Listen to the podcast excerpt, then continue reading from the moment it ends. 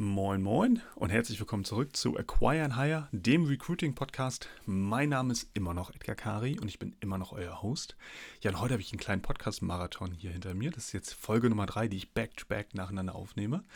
Ja, auch ein Zeichen der Effizienz. Ich habe mir nämlich einen festen Tag in der Woche gelegt, wo ich einfach mehrere Podcast-Folgen nacheinander aufnehme, um einfach auch in den Flow zu kommen. Das heißt, das hier ist Folge Nummer drei. Ich hoffe, ich bin so langsam im Flow drin.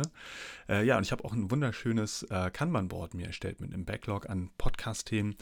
Denn ähm, wie es nun mal so ist, die Muße küsst mich halt überall, zu jeder Zeit. Und dann habe ich die Möglichkeit, äh, spannende Podcast-Themen eben bei mir in den Backlog einzutragen, um eben Freitagnachmittags um jetzt mittlerweile 13.30 Uhr reinzuschauen und einfach mal zu sehen, welche Themen ich jetzt am ehesten mit dir besprechen möchte.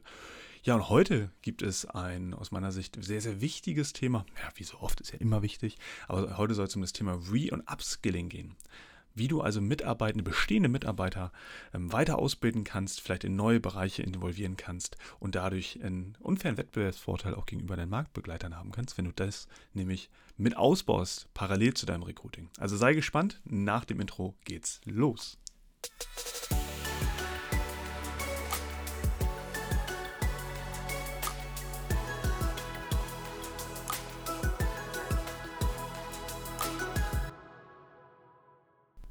Okay, also der Espresso ist ausgetrunken, ja, somit voller Fokus auf die heutige Folge. Ja, Thema Re- und Upskilling. Warum, wieso, weshalb? Ganz, ganz einfach. Wir kommen ja per se aus dem Active Sourcing, das heißt aus dem Recruiting. Was wir nämlich per Definition tun, ist, dass wir Unternehmen dabei unterstützen, neue, qualifizierte Mitarbeitende zu gewinnen. Natürlich ist es aber auch nur eine Seite der Medaille, denn neben dem Akquirieren und Gewinnen neuer Mitarbeitende geht es auch um das Thema Retention, Weiterentwicklung bestehender Mitarbeiter.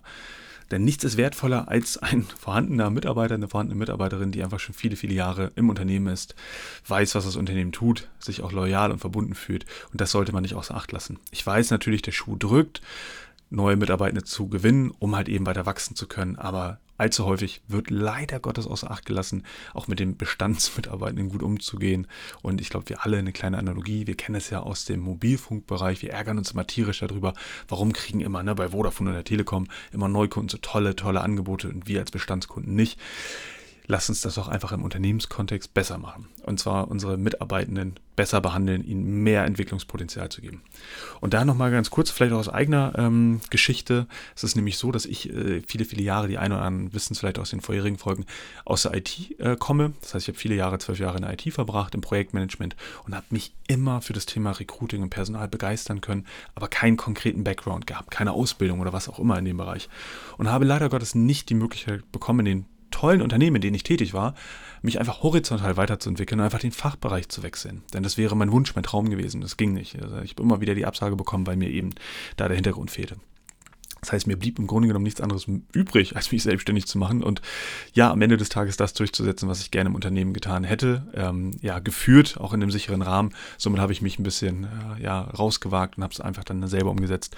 Lustig ist, dass zum Teil viele dieser, also nicht viele, aber zum Teil unter diese Unternehmen jetzt auf mich zukommen und mich jetzt für diese Dienstleistung bezahlen, die sie damals so hätten bekommen können für einen wahrscheinlich deutlich günstigeren Kurs. Ähm, aber sei es drum, also es äh, ist total gut und fein, weil es einfach eine Lernkurve ist. Und ich merke jetzt aber auch, das ist nämlich der, der wesentliche Punkt, um den es heute gehen soll, wie wichtig es ist, eben die Mitarbeitenden ähm, ja, weiter zu involvieren, ähm, zu unterstützen und auch in der Weiterentwicklung zu unterstützen. Neben der Ideologie dahinter gibt es auch einen ganz, ganz pragmatischen Grund, und zwar der demografische Wandel. Soll heißen, wir kennen ja die Pyramide, die ja zu einem Dönerspieß sich umgekehrt hat. Das heißt, immer weniger junge Menschen, die nachrücken, immer mehr ältere Menschen, die die Arbeitswelt verlassen.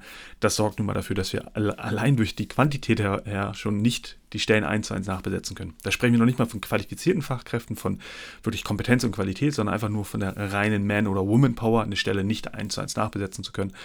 Dadurch steigt natürlich der Druck, mit dem bestehenden Material, wenn ich das mal jetzt so nennen darf, umso besser umzugehen und umso mehr daraus zu machen. Mehr machen heißt nicht, mehr Aufgaben zu geben und aus einer, aus einem FTE plötzlich drei FTEs zu machen zum Preis von einem. Das ist damit nicht gemeint. Das ist nämlich das, was zu Burnout führt und äh, nicht gesund ist, sondern was ich damit meine, ist einfach zu schauen, habe ich irgendwo einen Überhang? Habe ich vielleicht Leute, die ich an anderer Stelle viel, viel dringender und besser bräuchte und die vielleicht sogar Lust und eine Präferenz haben, in dem Bereich auch zu wechseln? Dann let's go. Warum nicht? Und ähm, ich merke allzu oft, dass es leider Gottes an zwei, drei Dingen scheitert. Und zwar das eine erstmal die Struktur zu haben, diesen Wandel zu ermöglichen, denn ähm, es hat ja auch ein bisschen was ja, mit Egos zu tun, dass Fachbereiche ungern Leute abgeben in andere Fachbereiche. Da gibt es ja manchmal diese Ellbogenmentalität, das ist mein Mitarbeitender oder meine Mitarbeitende, die möchte ich nicht abgeben. Also es muss ein kollektives Verständnis dafür da sein, als Unternehmen zu agieren und zu handeln und im besten Wissen und Interesse. Das ist erstmal das Erste. Und dann ist der nächste Punkt, den ich persönlich auch äh, wahrgenommen habe, weil wir jetzt zum Beispiel bei uns äh, in erster Linie mit Quereinsteigern arbeiten, aus verschiedensten Gründen, die jetzt diese, dieses Format jetzt heute hier mal sprengen würden. Aber ich bin total davon überzeugt, Quereinsteigern die Möglichkeit zu geben. Und dann gibt es nämlich diese vier Phasen der Kompetenz die jeder durchläuft. Das heißt, ein Quereinsteiger, in dem Fall ja auch jemand, der sich im Unternehmen in einem anderen Fachbereich weiter oder quer entwickelt. Und äh, diese vier Phasen sehen wie folgt aus. Und zwar gibt es die erste Phase, das ist nämlich die bewusste Inkompetenz, äh, die unbewusste Inkompetenz. Das bedeutet, man wechselt in einen Bereich und hat noch gar keinen Schimmer davon, was man eigentlich nicht kann. Und dadurch lebt man auch sehr, sehr gut. Man schläft besser, man lebt besser, ist alles gut. Wenn wir nämlich tagtäglich äh, immer auf dem Schirm hätten, was wir alles nicht könnten, würden wir irre werden. Aber wir kommen relativ schnell dann in den zweiten Bereich, und zwar ist es die bewusste Inkompetenz. Uns wird also jeden Tag klarer, was wir nicht können, und es frustriert. Den einen mehr, den anderen weniger. Und da geht es nun mal, die Leute bei Laune zu halten, sie zu unterstützen und sie vor allem auch in der Hand zu nehmen mit einem Mentorship, ähm, mit einem Buddy-Programm, sie einfach aus dieser bewussten Inkompetenz in die dritte Phase zu führen. Und zwar ist das die bewusste Kompetenz.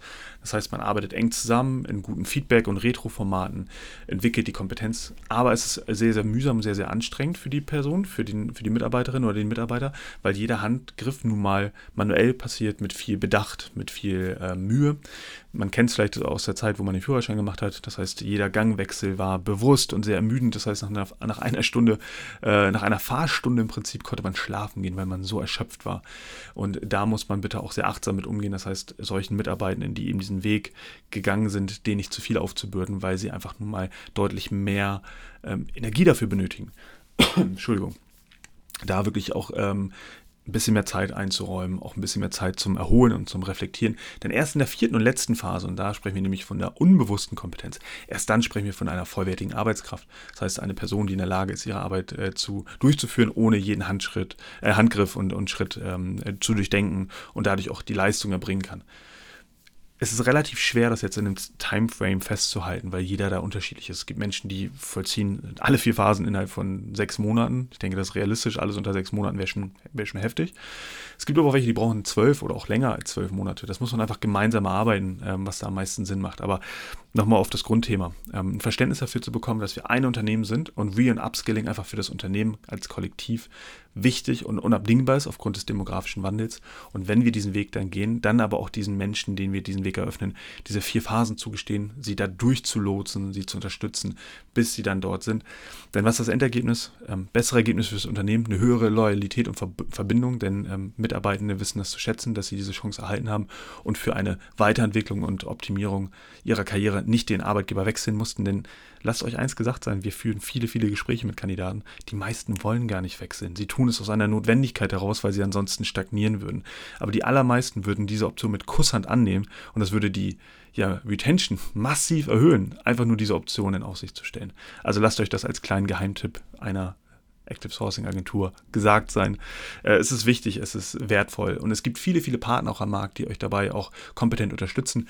Wir selber an der Stelle jetzt nicht, weil es nicht unser Fachbereich, nicht unser Spezialgebiet ist, aber äh, wenn Empfehlungen oder ähm, ja, wenn ihr da Fragen habt, könnt ihr gerne auf mich zukommen, hier auch gerne über LinkedIn. Da findet ihr mich unter Edgar Kari, auch unten in den Shownotes nochmal verlinkt. Und ähm, ja, ich wünsche euch eine gute Umsetzung, natürlich erfolgreiche Besetzung und freue mich auf die nächste Podcast-Folge mit euch. Bis dahin, alles Gute.